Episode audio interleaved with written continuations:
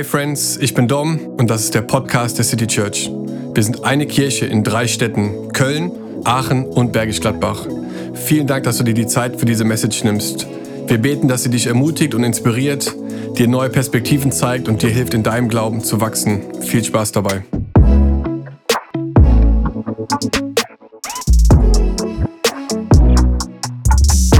Einen wunderschönen guten Morgen, guten Mittag oder auch guten Abend. So schön, dass du mit eingeschaltet hast und zwar nicht alleine, sondern mit deiner Live Group. Und ich freue mich persönlich, dir heute ein paar Gedanken, ein paar Worte mitzuteilen, weil ich glaube, dass Gott heute zu dir sprechen wird. Nicht, weil ich besonders toll bin, sondern weil Gott dir ein heute, einen neuen Tag gegeben hat.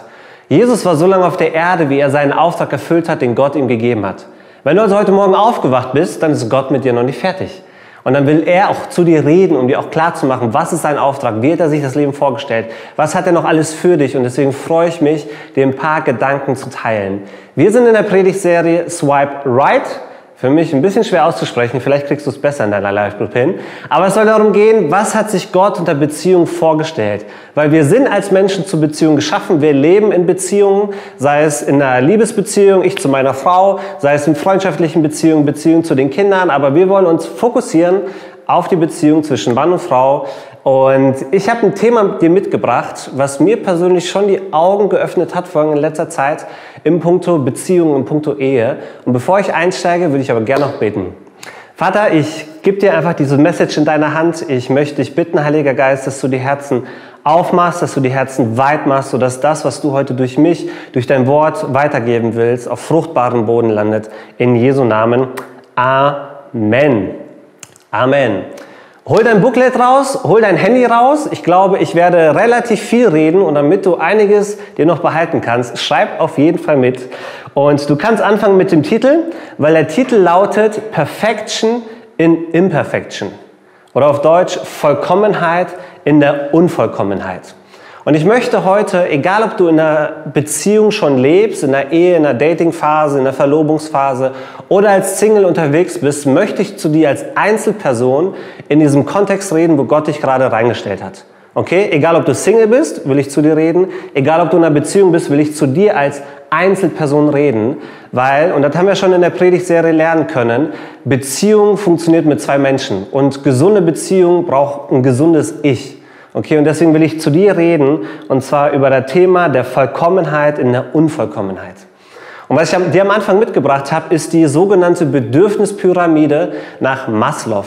Weil ich glaube, wir alle haben Bedürfnisse in uns drinne und wir alle sind auf dieser Suche nach einem Stillen dieser Bedürfnisse. Und der Maslow, der hat es relativ einfach dargestellt, ist nichts Vollkommenes auch bei ihm, aber es hilft, das Thema ein bisschen greifbarer zu machen. Und zwar hat er fünf verschiedene Stufen aufgeteilt. Und die erste Stufe sind Grundbedürfnisse, die wir Menschen versuchen zu stillen. Das ist Essen, Schlafen, Sex. Ne? Zweites ist Sicherheitsbedürfnisse, das sind materielle Dinge, das ist etwas wie eine Unterkunft zu haben, Geld zu haben, einen Job zu haben. Das dritte sind soziale Bedürfnisse, wo wir auf der Suche sind nach Freundschaften, nach Gruppenzugehörigkeit, nach dem Gefühl, geliebt zu werden und auch dem Gefühl, nicht alleine zu sein, sondern Teil von etwas zu sein. Die vierte Ebene von der Bedürfnispyramide sind individuelle Bedürfnisse. Das ist etwas wie Anerkennung, Wertschätzung, Autorität. Und das fünfte ist eine Selbstverwirklichung. Sprich, dass man die eigenen Gaben und Fähigkeiten erkennt, aber auch entfalten kann. Das heißt, Essen, Schlafen, Sex, Liebe, Gruppenzugehörigkeit, Anerkennung, Wertschätzung, Entfaltung der Persönlichkeit sind alles Bedürfnisse auf unterschiedlichen Ebenen, unterschiedliche Intentionen, die wir versuchen zu stillen. Und rate mal, wo wir all diese Bedürfnisse gestillt bekommen können? In einer Beziehung. In einer Beziehung. Und das ist, glaube ich, ein, ein Trugschluss, weil wir begeben uns in diesem Moment, wo wir versuchen, diese Bedürfnisse durch eine Person gestillt zu bekommen, in eine Abhängigkeit. Man könnte folgende Lügen denken. In einer Beziehung werde ich wirklich glücklich sein. In einer Beziehung wird es mir besser gehen. Boah, wenn ich mal verheiratet bin, dann wird es finanziell auch deutlich besser gehen. Ich meine, zwei Gehälter, bessere Steuerklasse, natürlich haben wir mehr Geld. Alleine fühle ich mich unsicher. Oder auch in einer Partnerschaft werde ich schon die Liebe finden, die ich sonst nicht bekomme. Oder auch erst durch eine Beziehung fühle ich mich vollständig.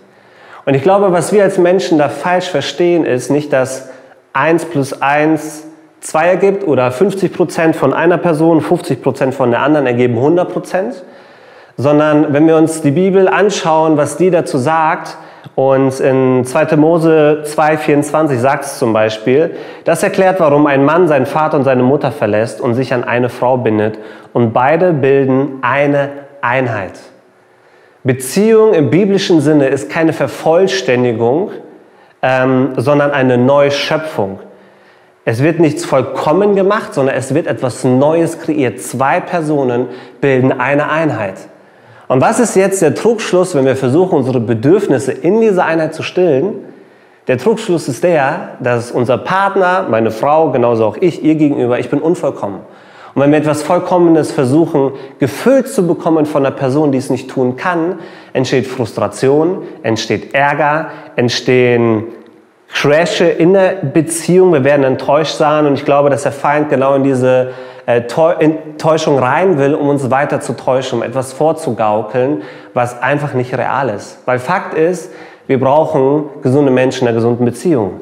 Wir alle haben Beziehungsprobleme und ich würde mal behaupten, die meisten Beziehungsprobleme sind individuelle Probleme. Sprich von dir als Single, wenn du in eine Beziehung langsam reinstartest, genauso wenn du in einer Beziehung, in einer Ehe bist. Die meisten Probleme, sorry, wenn ich das so sage, liegen vielleicht an dir und ich beziehe mich genauso ein, die liegen auch an mir. Ne? Und wenn wir lernen wollen, gesunde Beziehungen zu führen, müssen wir auch selber gesund sein. Und da die Frage an dich, wer ist der beste Arzt, wenn es um Körper, Geist und Seele geht? Und jeder, der in der Sonntagsschule war, weiß, die Antwort ist Jesus. Jesus ist derjenige, der Vollkommenheit in unsere Unvollkommenheit bringen kann. In Jeremia 2, 11 und 13 lesen wir, aber mein Volk hat seinen herrlichen Gott gegen Götzen eingetauscht, die, ähm, nochmal, aber mein Volk hat seinen herrlichen Gott gegen Götzen eingetauscht, die gar nicht in der Lage sind zu helfen. In zweifacher Hinsicht hat mein Volk gegen mich Unrecht gehandelt mich, die Quelle des lebendigen Wassers, verlassen und sie graben stattdessen undichte Brunnen, die das Wasser nicht halten können. Ich glaube, das, was wir so oft falsch machen in der Beziehung, und da rede ich auch zu mir, ist, ich rechne Jesus mit raus. Ich vergesse Jesus in Probleme, in Herausforderungen mit reinzuziehen, genauso auch in Bedürfnisse. Und was passiert, wenn ich meine Frau in dieses Bedürfnis reinschiebe und von ihr erwarte, dass sie das erfüllt? Sie wird in diesem Fall zu meinem Götzen, weil nicht mehr Jesus auf Platz 1 in diesem Bedürfnis steht, sondern auf einmal eine andere Person. Und diese Person ist ähnlich, wie Jeremia schreibt, so, sie kann versuchen, meine Bedürfnisse zu stillen, aber sie ist wie ein Brunnen, was das Wasser nicht halten kann. Und da muss ich enttäuschen, Beziehungen lösen nicht deine Probleme. Beziehungen stillen nicht all deine Bedürfnisse, sondern es ist vielmehr, dass wir unseren Problemen einen Ring an den Finger anziehen und in der Beziehung auf einmal nicht Probleme gelöst werden, sondern sich nochmal viel mehr multiplizieren, weil ich bringe meine Probleme mit, genauso wie meine Frau ihre Probleme mitnimmt. Und das löst es nicht auf einmal, ne, sondern es multipliziert sich einfach. Und deswegen ist es, glaube ich, unglaublich wichtig, dass uns dieses Bewusstsein kommt, wir leben in Abhängigkeit zu Menschen, klar, definitiv. Aber wir sollten versuchen, in unseren Lebensbereichen nicht unseren Partner an die erste Stelle zu setzen, sondern Jesus Christus. Und vielleicht denkst du, hui, hui, hui, hui, hui. Das klingt ja schon schwieriger als gedacht. Und es wird gleich noch schwieriger, da kann ich dir verraten. Aber ich will dir heute für dieses Dilemma eine Wahrheit mitgeben. Als zweites will ich dir eine Frage stellen. Und das dritte, erfährst du, wenn wir da sind. Okay? Deswegen das Erste, was ich dir mitgeben will, ist eine Wahrheit. Und zwar die Wahrheit, Jesus vervollständigt deine Bestellung. Jesus vervollständigt deine Bestellung. Erinnere dich mal vielleicht, wir sind ja in einer Beziehungsserie, an dein letztes Date. Vielleicht bist du rich und warst im Neni essen, vielleicht bist du broke und bist zum McDrive gefahren. Aber erinnere dich mal daran, als du das letzte Mal irgendwo was bestellt hast. Du hast die Bestellung aufgegeben und am Ende der Bestellung fragt eigentlich immer die Bedienung oder die, die die Bestellung aufnimmt, möchten sie sonst noch irgendwas haben? Darf es noch was sein? Und wenn du hungrig bist, so wie ich das in den meisten Fällen eigentlich über den Tag hinaus bin, ähm, ist natürlich, wenn diese Frage kommt, so die perfekte Vorlage zu sagen, ja, okay, ich würde dann noch einen Cheeseburger nehmen und ich bin jetzt mal äh, Burger King, weil Burger King ist besser als McDonald's. Ich würde mir einen Chili Cheeseburger nehmen, ich würde mir noch Fritten nehmen, ich würde einen Nuggets holen und ich würde auch noch einen Milchshake nehmen. Zuvor habe ich noch mal ein ganzes Menü bestellt, aber das ist nun mal der Hunger. Wenn du hungrig bist, dann isst du fast alles. Bezogen jetzt auf Beziehung ist es so, dass wenn du dieses Bedürfnis nach Sicherheit zum Beispiel stark in dir drinne trägst oder das Gefühl brauchst, boah, ich, ich muss bei der Person mich geborgen fühlen, dann wirst du dich an die erstbeste Person binden, die dieses Bedürfnis stillt. Wenn du dieses Bedürfnis nach Anerkennung zum Beispiel hast, nach Lob hast und dein Partner dir das nicht gibt, aber du auf einmal jemanden auf der Arbeit kennenlernst, wird er auf einmal attraktiver, Überstunden fallen dann nicht mehr so schwer. Man kommt vielleicht noch mal ein bisschen später nach Hause, weil man unbewusst dieses Bedürfnis von einer anderen Person gestillt bekommt. Was ich damit sagen will, ist, dass wenn wir Menschen den Platz in unserem Leben geben, wo eigentlich Jesus hingehört, werden wir langfristig scheitern. Und das ist vergleichbar, wenn wir bei mir beim Burger King bleiben, dass Fast Food, es kann dich für einen Moment sättigen. Es kann Momente den Hunger nehmen. Und du kannst auch immer wieder dahin gehen. Aber auf lange Frist wirst du scheitern. Auf langer Frist hin wird es dir schaden.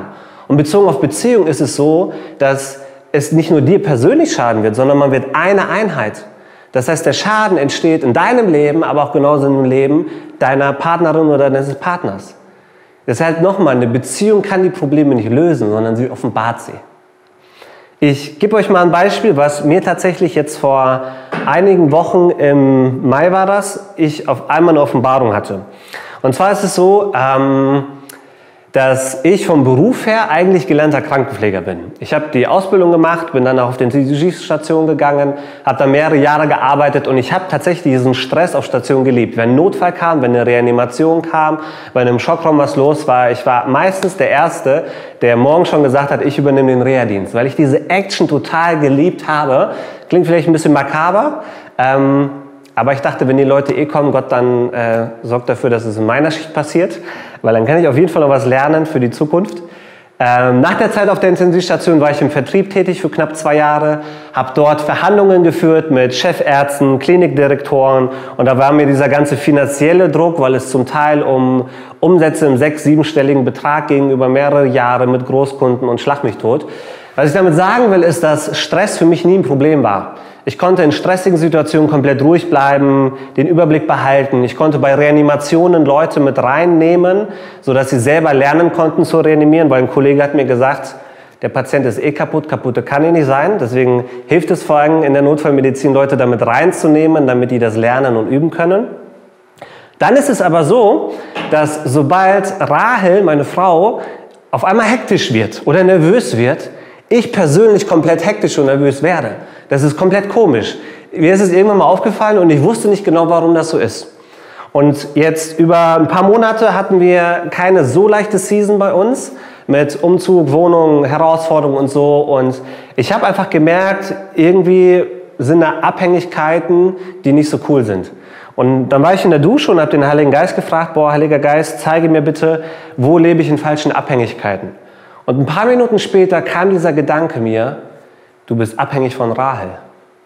Du bist abhängig von Rahel im Punkto Sicherheit, weil sobald ihr Sicherheit fehlt, fehlt sie mir genauso. Und mich in diesem Moment, ich war auf einmal total glücklich, weil der Herr mir was offenbart hat, was in mir drinne war, aber mir nicht bewusst war.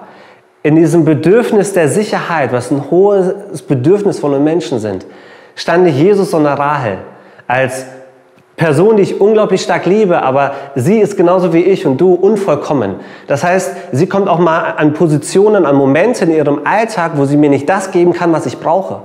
Und sie hat sich gar nicht freiwillig an diese Stelle begeben, sondern ich habe sie innerlich dahin hingepusht. Und zwar auch unbewusst.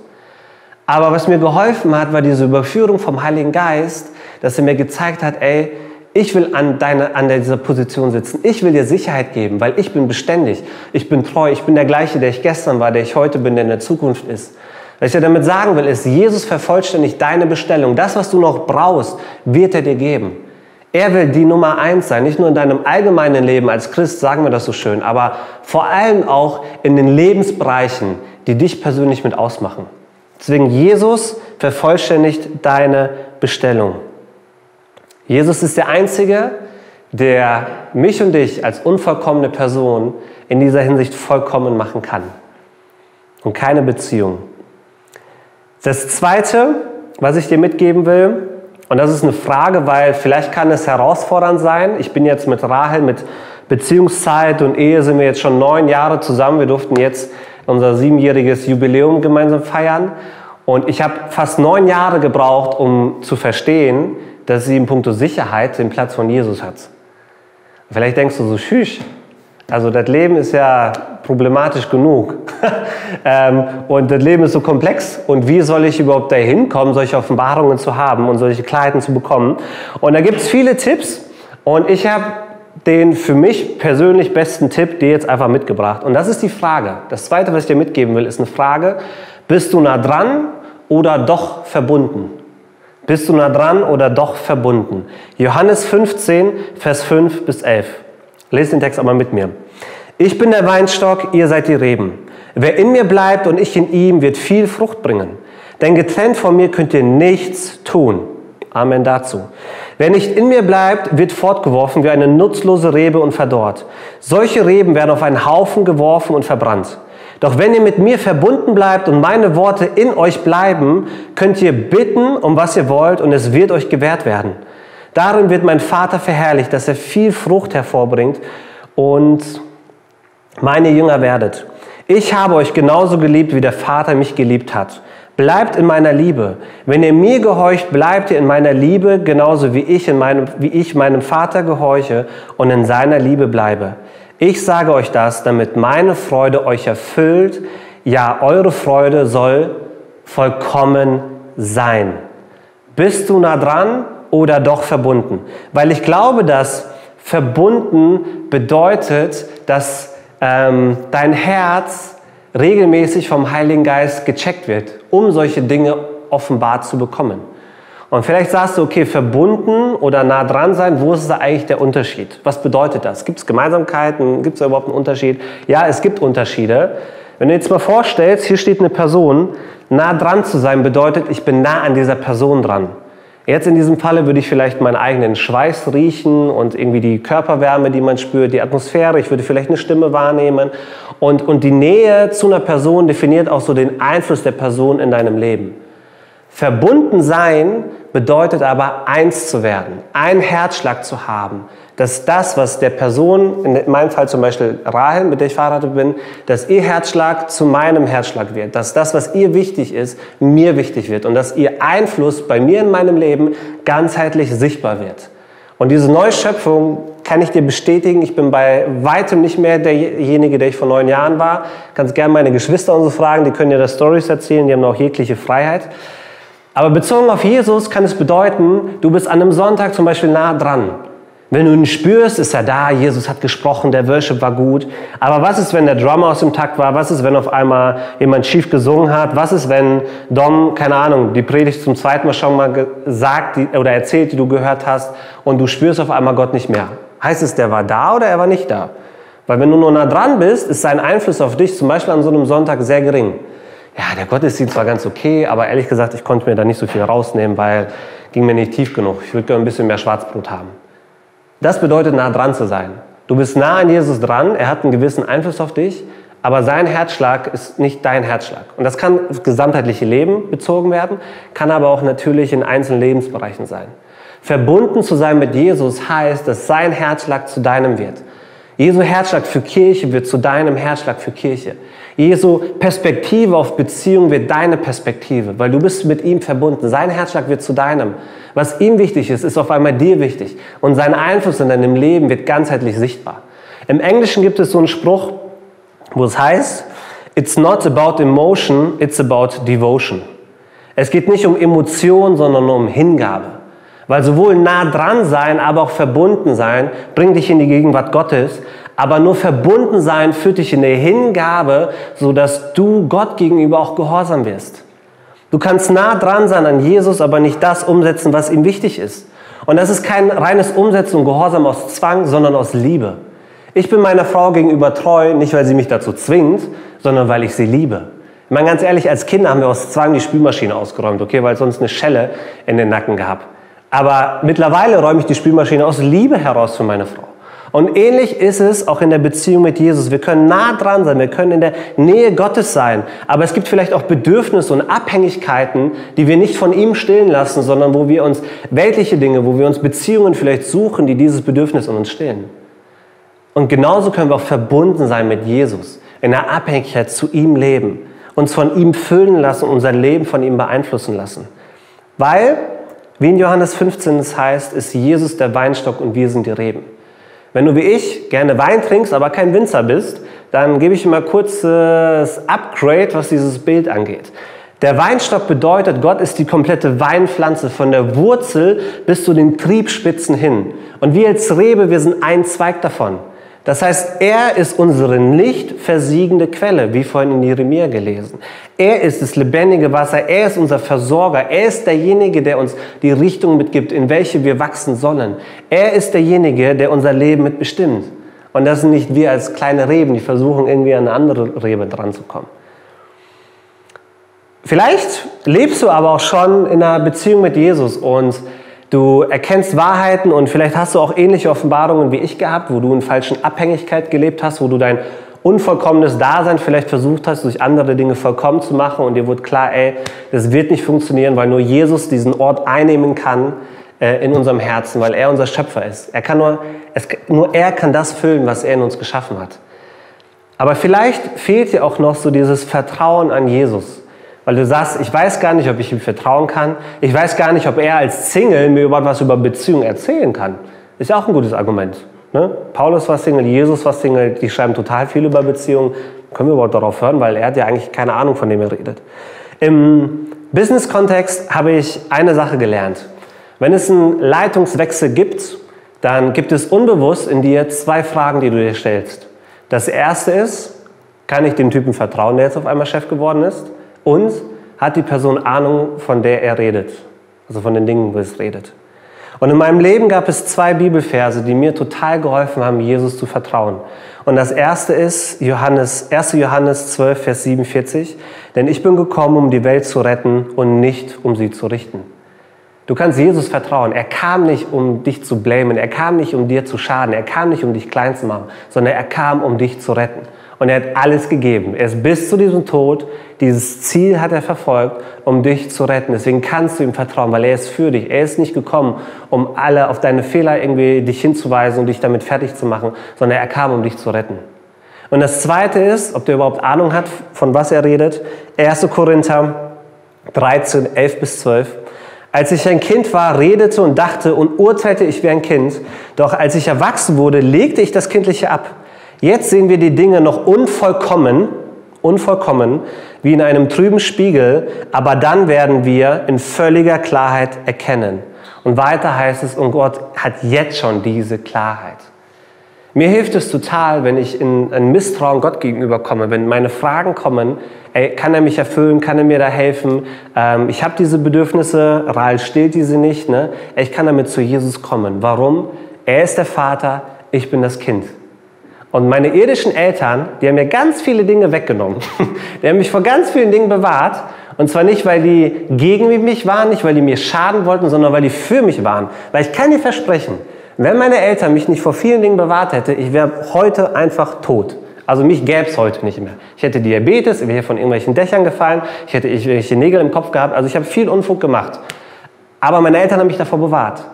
Und was glaubst du, wie viel mehr der himmlische Gott dich versorgt, auf dich achtet, auf deine Bedürfnisse achtet, schaut, was ist toxisch, was ist gut, was kommt zur richtigen Zeit, was ist für dich dran, wo arbeitet er vielleicht an anderen Dingen, wo arbeitet er an dir.